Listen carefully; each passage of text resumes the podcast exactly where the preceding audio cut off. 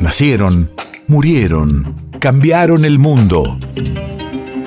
En Nacional Doc, siempre es hoy. Siempre es hoy. 23 de febrero, 1949. Hace 73 años nacía en Coronel Pringles el escritor César Aira. Radio de la memoria. Con la creatividad del mago se mete en los últimos días de Lugones, en el juego de los mundos, en donde un joven César Aira dice cómo me hice monja hasta poder interpretar los libros de Stephen King.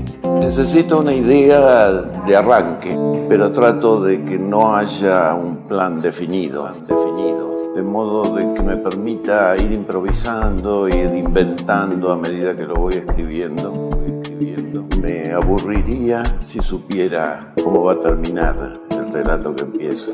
Prefiero dejarlo en la, en la nebulosa y ir viendo qué, qué pasa, qué pasa, qué pasa. Yo empecé, como todo adolescente, escribiendo poemas, pero me di cuenta de que no, no había nacido poeta. Así que, bueno, me resigné a escribir relatos.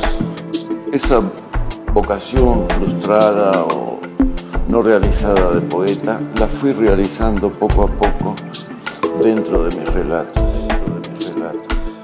Con el tiempo creo que me he ido acercando más a la poesía, al ensayo, a un género híbrido que ya no es narrativa estricta.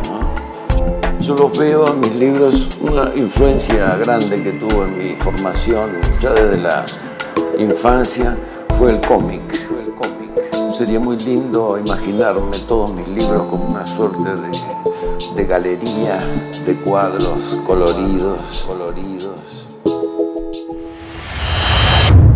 País de raíces.